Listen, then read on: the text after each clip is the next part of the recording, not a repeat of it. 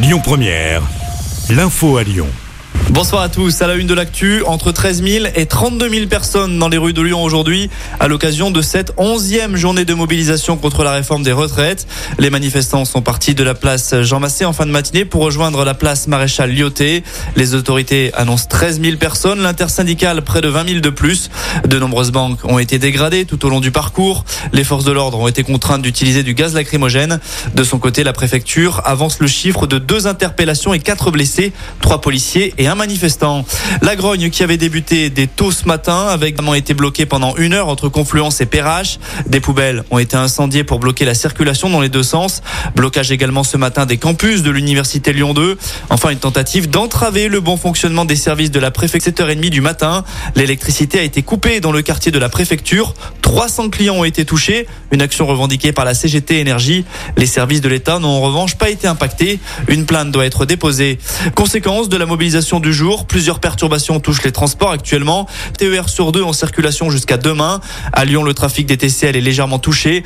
Des perturbations ont aussi impacté les écoles et les crèches. Dans le reste de l'actu, les suites de l'accident mortel du quai Jean Moulin et il n'avait pas survécu. L'automobiliste avait pris la fuite. Selon le progrès, ce dernier a finalement été retrouvé, interpellé et placé en garde à vue.